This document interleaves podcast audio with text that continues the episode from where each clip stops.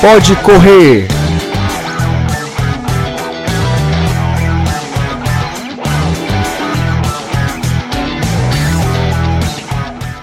E foi dada a largada no mais novo podcast do Sistema Verdes Mares, o Pode Correr, que fala exatamente sobre corrida de rua. Vamos começar então, Renato? Vamos. Oi, eu sou Liana Ribeiro. Eu sou Renato Bezerra.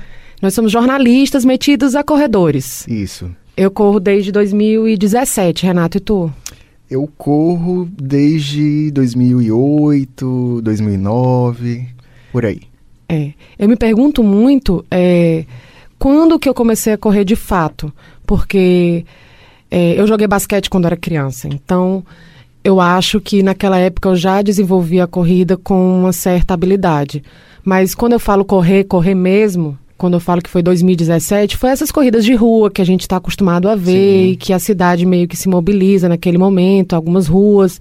Enfim, você se dispõe a fazer 5, 10, 21 quilômetros num sábado de manhã ou num domingo de manhã. Então, quando eu falo correr, correr, correr, você que está ouvindo a gente, imagine que é essa corrida mais sistematizada e organizada. Exatamente. Qual foi a tua primeira, Renata? Minha primeira corrida foi a primeira corrida contra o fumo, que aconteceu aqui em Fortaleza. Primeira corrida contra o fumo do Ceará, algo assim. Essa corrida não existe mais. E ela foi em 2009. Por isso que eu falo que eu comecei entre 2008 e 2009. Porque em 2008 eu comecei, foi a, minha, a primeira vez que eu testei a corrida. Né? Eu fui convidado por um amigo, ah, vamos ali na beira-mar correr. Eu nunca tinha parado para pensar nisso. Eu sempre fui muito ativo na infância, né? Brincava na rua, corria, mas não gostava muito de, de esportes coletivos, né? Futebol, principalmente. E então eu fui com ele do jeito que eu tava, com tênis inadequado, só para ver qual era, e gostei. E aí a partir daí eu passei a ir com alguns amigos de forma esporádica. E aí, em 2009, na empresa que eu trabalhava na época, surgiu a oportunidade, muitos funcionários ganharam uma cortesia. E foi assim que, que eu participei da primeira, tomei gosto. E aí já se vão 10 anos, né? 10 anos. É, isso mesmo. Anos. Eu também comecei numa corrida estimulada no trabalho. Foi a corrida, a corrida Verdes Mares. Sim. Corrida Verdes Mares lá na. Também lá na Praia do Futuro. É foi um percurso bem desafiador, porque tem que subir ali a Santos Dumont inteirinha. Eu lembro. Né? É, foi bem, bem difícil. Para ser a primeira, eu acho que. E eu gostei, né? Assim, imagina se tivesse sido uma corrida noturna, que eu sempre acho, assim, quando alguém pergunta para mim. É, qual que deveria ser a primeira corrida e tudo, né? Obviamente que de 6 km, 5 km, né? Os 5 uhum. quilômetros. Mas eu também acho que a corrida à noite é bem agradável, sabe? Assim, eu acho que o nosso sol é muito forte e acaba que quando a pessoa não é muito acostumada, sofre mais do que o normal, né? Isso, de fato. Pena que nós temos poucas edições à noite, né? Pouquíssimas. Então tem que ser aí de manhã bem cedo. Né, é uma outra coisa que o pessoal de... fala muito, porque eu acho que as corridas aqui em Fortaleza deviam ser às seis da manhã. Mas, no entanto, tem várias que começam às seis e meia. Isso. Para quem corre mais devagar, como eu, não sou uma coelhinha, viu, gente? Que nem o Renato, que corre super é rápido. Não, calma. É, como eu corro mais devagar, então eu termino a prova por último, né? Das, é a última parte da corrida sou eu que termino. Então, o sol já me castiga muito. Já é quase 8 horas da manhã, quando eu faço Sim, 10 quilômetros. o sol daqui é. 7 horas, 7 e meia, para quem é. já está correndo há, um, alguns minutos, uns 20, 30 minutos, já é muito ruim. É. Então, assim, eu acho que essa primeira corrida, que foi em 2017, foi em outubro de 2017, a corrida Verdes Mares. Ela foi uma corrida organizada pela casa, né, pela empresa que eu trabalhava. Então a gente acabou se fazendo uma turma, eu e mais dois, três jornalistas, fizemos uma camiseta, foi naquela farra. Daquele grupo que ali correu, ninguém mais correu outra corrida. mas eu acho Pararam que foi mordida. Mas eu fui mordida pelo bichinho da corrida, né? Que todo mundo sabe que existe um bichinho Sim. da corrida que pica algumas pessoas, né? E essas pessoas, elas realmente ficam doentes pela corrida. Eu acho que o meu, meu processo não foi assim tão automático, sabe, Renato? Não foi imediato. Ah, já no, na outro final de semana eu já queria correr, não. Mas o aquele gostinho não. de ter finalizado aquela prova, aquilo ali ficou guardadinho ali em mim. E aí, ao longo dos meses seguintes, eu fui tentando melhorar na academia, melhorar minha, minha condição geral. E aí fui, sim, aos poucos procurando algumas provas também. Como a gente é jornalista, acaba sendo convidado para algumas, a gente uhum. recebe a cortesia e vai, experimenta, né? E, e, aí foi aos poucos galgando. Até os 21 quilômetros no Rio que eu fiz agora em junho, que era a minha prova-alvo desse ano e tal, que foi uma coisa bem mais dedicada. Mas fala aí, como é que foi a tua, o teu segundo, assim, da primeira para segunda? É, o meu processo ele também foi parecido, assim, nessa, nessa questão de ser bem aos poucos, né? É, a primeira foi em 2009 e até o bichinho que você falou me ferrar de vez, passaram aí alguns anos. Eu acho que a partir de 2012 eu já estava naquela fase que todo domingo eu tinha que participar de uma corrida. Então, de 2009 a 2012 foi uma coisa esporádica, eu participava de uma corrida aqui, uma corrida ali. Eu sempre participei da corrida do, da Maratona de Revezamento Pão de Açúcar, que eu costumo dizer que é uma ótima prova para quem quer começar, para quem quer sentir, porque são muitas pessoas participando. Tem a, a logística do, do revezamento, que faz você se socializar com as equipes e tudo. Então eu sempre fui muito fã dessa prova, então todo ano eu participava e esporadicamente de, de algumas.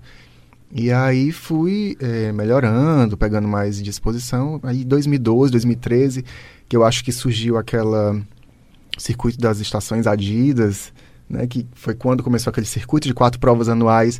Comecei a participar de todos. Ali eu já tinha agregado muitos amigos para ir é, para participar das corridas. Muitos já haviam sido picados também.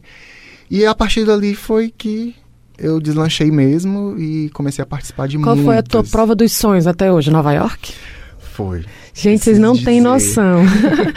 o Renato, ele tem muita sorte. Ele queria muito participar da prova e aconteceu alguma coisa. Conta aí como é que foi esse processo. Então, eu já estava correndo há, há muitos anos, já tinha participado de umas cinco, seis meias maratonas, né? Que é o percurso de 21 quilômetros.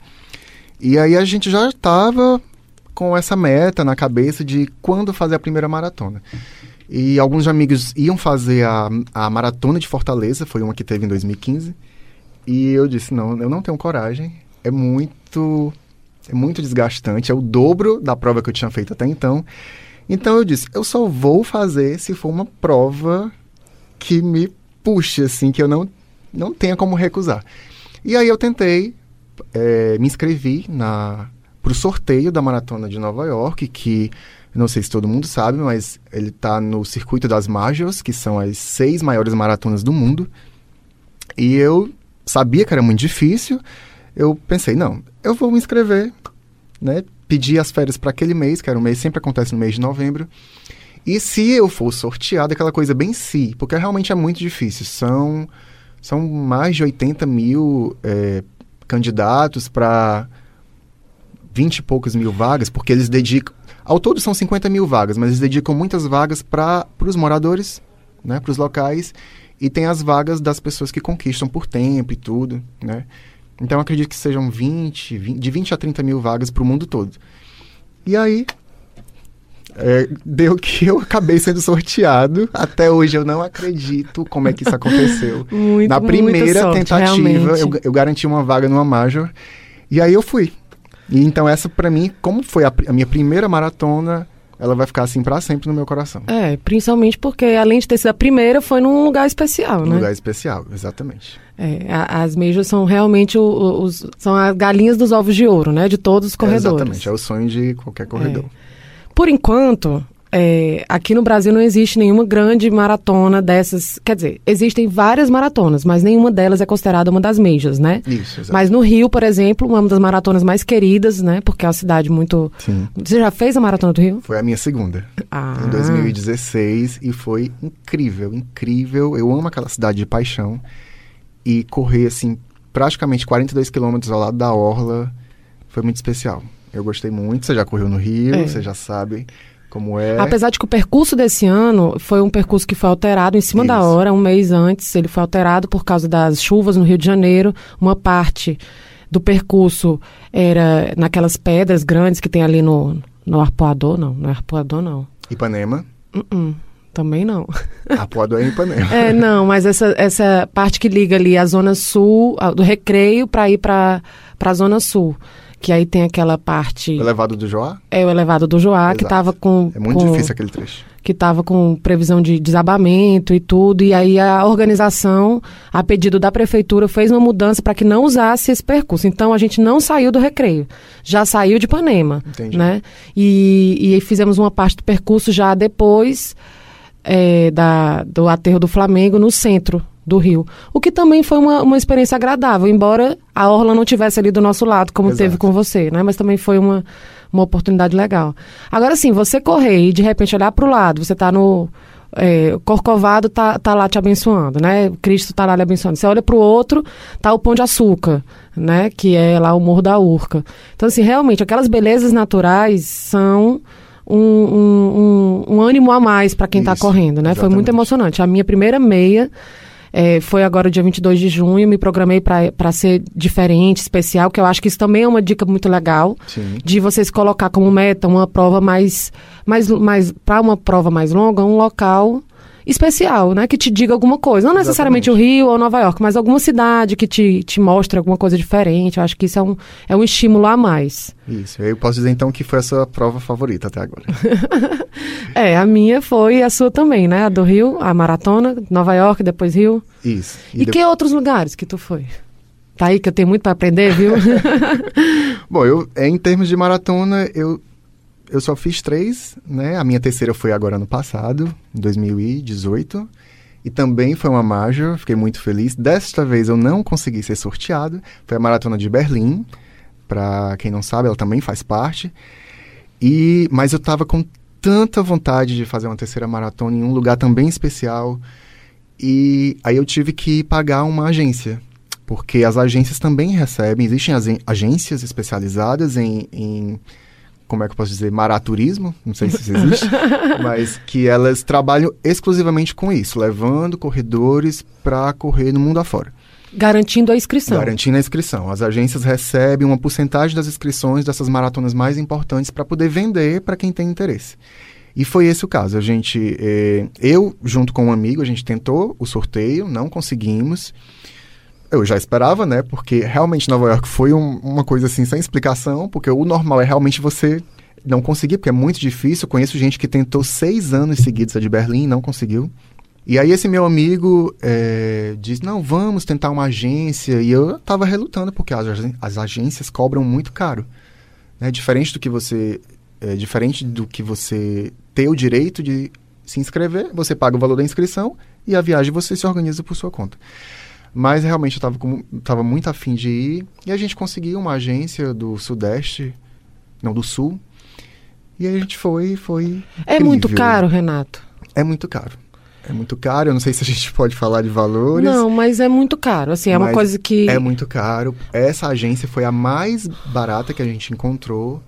Então não é só uma agência, são várias. São várias. Entendi. A gente, no próprio site da Maratona de Berlim, eles indicam né, as agências é, cadastradas.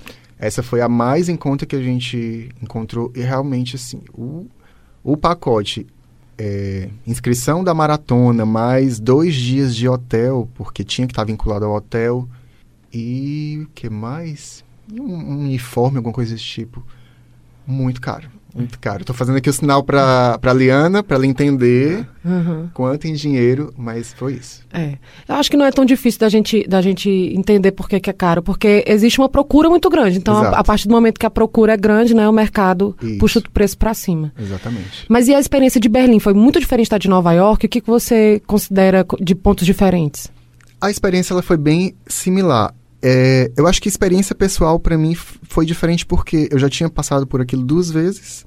Eu, eu sabia o que esperar, mas a, em termos de cidade é muito parecido porque as majors, né? Elas diferente do Brasil, assim, o público ele acolhe muito você. Aqui no Brasil a gente ainda tem muita resistência a quem corre, aos corredores. As pessoas ficam irritadas porque, enfim, tá alterando a rotina delas de alguma forma, principalmente os motoristas, né? E lá não, Nova York e Berlim, a cidade para para você. O Então Rio de você- Janeiro eu também notei. O Rio de Janeiro também, tem uma também. coisa de. A- a- eu não, di- não diria que a cidade para, mas nós temos espectadores. Sim, Mas em Nova York e em Berlim, a cidade e eu para. acredito que nas outras, não conheço, a cidade realmente para. Nova York se transforma numa festa, numa festa. A gente percorre os cinco distritos, né? E é gente do começo ao fim, fazendo festa, com banda de música, as famílias na, na rua, oferecendo comida, porque, enfim, né? Estamos todos quase morrendo. Doces. É, é uma festa, é uma festa incrível. Então, não tem como você não se emocionar. E Berlim era muito parecido. Muito parecido com isso. É, então, foi bem, bem especial trazendo para Fortaleza, e aí para quem está ouvindo o podcast da gente, eu acho que a busca sempre é ou por começar a correr ou para coisas diferentes de, de, de para quem já corre. Ah, eu já corro, quero ouvir os meninos para ver se tem alguma coisa diferente em Fortaleza. É, tu consegue se estimular no dia a dia em Fortaleza? Tem alguma coisa que ainda te faz correr na nossa cidade, a não ser seja só treinar para ir para uma outra cidade, ou tu vê em Fortaleza também coisas legais para correr? Não, vejo, vejo. É... O que mais me estimula atualmente são as companhias, né? Eu não gosto, e isso é um defeito, eu não gosto de correr sozinho. Né? Eu me sinto muito deprimido, isso que eu falo no treino, né?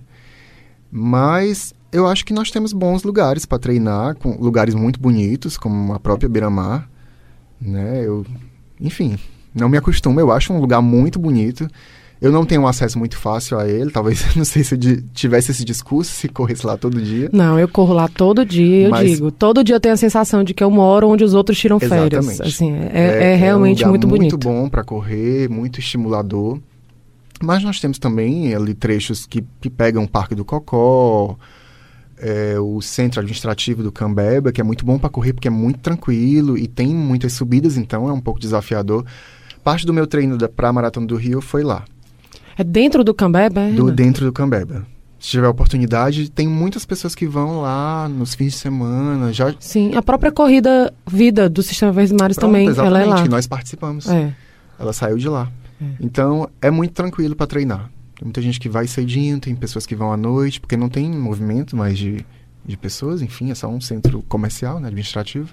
Então, acho que esses, esses são os meus locais, assim, favoritos. É, eu, eu treino sempre na beira-mar, não enjoo, na verdade, não enjoo. Mas eu gosto muito de, aos finais de semana, fazer os longões ou provas em outros lugares. Sim. Que não seja a beira-mar, né? Para que aí acaba sendo uma oportunidade da gente fazer percursos diferentes e tal. É, uma coisa bem diferente, gente, entre eu e o Renato, que a gente vai falar no podcast mais pra frente, é o estilo de treino mesmo. O Renato é muito intuitivo. É Isso. ele com a cabeça dele e as coisas Isso. dele. Já eu sou cartesiano. Eu tenho uma planilha da, da minha assessoria que eu cumpro a risca. Né? Então, assim, esse também é um, um, um assunto que dá pano para manga para você que começou a ouvir a gente, assim, porque são estilos diferentes, né? O primeiro de todos, que eu acho que é o principal, que o pessoal já deve ter notado, é que você corre há muito mais tempo do que eu, né? Eu sou uma novata e tô começando agora, agora que eu fiz minha primeira meia e tudo mais. Ele já tem o quê? 10 meias, Renan? Eu, Liana, eu perdi as contas. não, realmente eu não sei. Eu tenho mais de 10, mas não sei quantas mais. Três maratonas, né? Isso. Mas tu ainda se sente instigada a fazer 5K numa prova? Sim, claro. É, tem provas que você não tá muito afim de correr muito, então você vai nos 5, e aí é, é, a oportunidade de você diminuir o seu pace. Né? Não sei para quem está escutando se vai saber, mas pace é a distância que você faz, né, por quilômetro. É. E aí, quanto menor o trajeto, mais rápido, assim, melhor você pode se dedicar à, à velocidade, né? É assim que eu, que eu faço. É, são sempre é, estímulos diferentes, né? Se a corrida é menor, diferentes. talvez a velocidade é que seja a meta, né? E não Isso, o grande percurso. Exatamente. Às vezes que eu, que eu bati a, a... Às vezes que eu corri, que eu fui mais rápido foram em corridas de 5 km, porque eu sabia que eu poderia me desafiar e não sofrer uma consequência, né? Já nos no 10 quilômetros não, não é aconselhado fazer é. isso, né? A não ser que você já, já tenha um preparo muito forte. É uma coisa que aconteceu agora na Pão de Açúcar, no revezamento. Como há muito tempo eu só estou fazendo 10 nas provas, aí na de 5 eu corri como nunca, porque eu sabia que eram ser só 5. Uhum. E foi meu recorde pessoal. Aí, é, o, é, o, conhecido RP dos corredores, né? Foi meu recorde Isso. pessoal, porque como eu estava treinando para os 10, sempre fazendo 10, né? no caso, treinando para o 21. E aí, 15 dias depois, teve essa prova e eu fui sabendo que, ia, que podia correr mais rápido, né? E foi meu, meu recorde pessoal. Que é um estímulo, assim. Eu fiquei super feliz quando acabei o relógio, que eu desliguei o relógio que vi lá, recorde pessoal. Quer dizer, é uma outra coisa que faz a gente estar, tá, mesmo na nossa própria cidade, voltando àquela pergunta, né? Mesmo na nossa cidade, mesmo teoricamente sem ter nenhuma grande prova como alvo, mas esses pequenos movimentos durante os treinos, assim, um recorde pessoal, né, uma baixar o tempo e tal, acaba sendo um estímulo para você acordar cedo. Com certeza. Acordar cedo. Tu treina cedo. de manhã ou de noite, hein? Eu treino de manhã. Ah.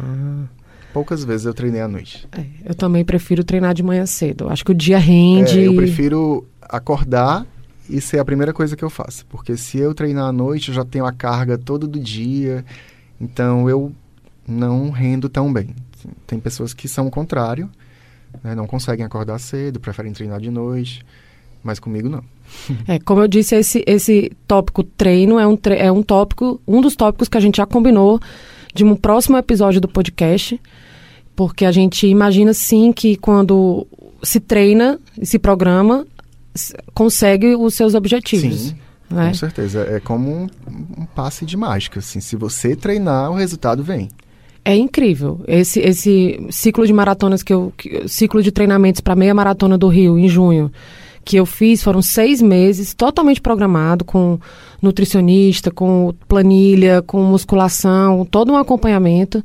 E o que eu fazia no início de, de janeiro e o que eu consegui fazer né, no final de junho é um, é um, um caminho assim que é incrível. Você é, percebe transformador, como né? é transformador no seu corpo, na sua mente e o treino, né? O treino você mostra que o seu treino é capaz de, de, de construir, né, uma prova. É, e essa, e essa, esse caminho, às vezes, é até melhor do que a própria, do que a própria prova, né? Sim. O percurso disso tudo também é uma coisa bem, bem agradável. E o pós também, você vê muita diferença no pós, no pós-corrida. Se você está mais preparado, mais treinado, você não vai sofrer tanto, você não vai sentir tantas dores, não vai ficar tão dolorido. Não sei se você percebeu isso nesses seis meses. Sim. É, corrida é o nosso principal assunto nesse podcast. É, vão ser dez episódios, viu, Renato? Viu, gente, em casa? Muito assunto, viu, pessoal? São dez episódios que a gente pretende falar um pouquinho de várias coisas. Esse primeiro foi só para dar uma geral de quem a gente é. Para vocês conhecerem. Que é. A gente não é profissional, mas a gente é amante da corrida, cada um no seu, no seu nível, cada um na sua distância, mas com o mesmo amor pela corrida. E aí a gente pretende fazer mais nove podcasts, mas aí já aprofundando um pouco mais em alguns assuntos e também com a ajuda de outras pessoas, né, Renato? Exatamente. A gente está pensando aí em convidar. Já sabemos quem é, mas a gente vai fazer um suspense. A gente está pensando aí algumas pessoas que possam contribuir com vocês que estão ouvindo a gente para não ser só nossa experiência pessoal, mas também um embasamento teórico de algumas pessoas que também vêm na corrida e, e dão suporte a quem corre, né?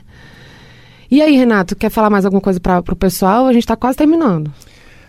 Bom, acho que é, é muita gente chega para mim dizendo: "Ah, Renato, eu tenho muita vontade de correr, mas eu não consigo" eu não, na real, não entendo como é, a pessoa já, já coloca essa barreira, entende? Eu digo, eu sempre digo, correr é fácil, é só você começar.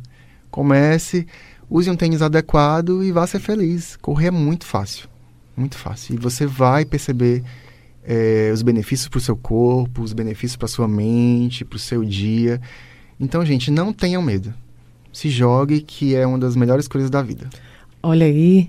Então é isso. A gente vai ficando por aqui. Esse foi nosso primeiro podcast. Correr é sim vida, é sim liberdade, é, resolve problemas, como o próprio Renato está falando aí, e que todo mundo consegue. Isso é uma coisa bem importante dizer realmente. É, ninguém vai sair correndo no primeiro final de semana 21 quilômetros. Exatamente. Talvez até nem 5. Né? No, não, na primeira mesmo. prova. Não mesmo. Então, é aos poucos que as coisas se constroem, e se as pessoas tiverem essa, essa certeza e, e irem construindo, elas vão sim conquistar os quilômetros que elas querem, né? Isso. E se a gente puder ajudar um pouquinho com esses 10 podcasts, a primeira temporada. Será um prazer. Vai ser um prazer. Vamos continuar com a gente então, gente. Valeu, Valeu hein? Valeu, gente. Até a próxima. Tchau. Tchau.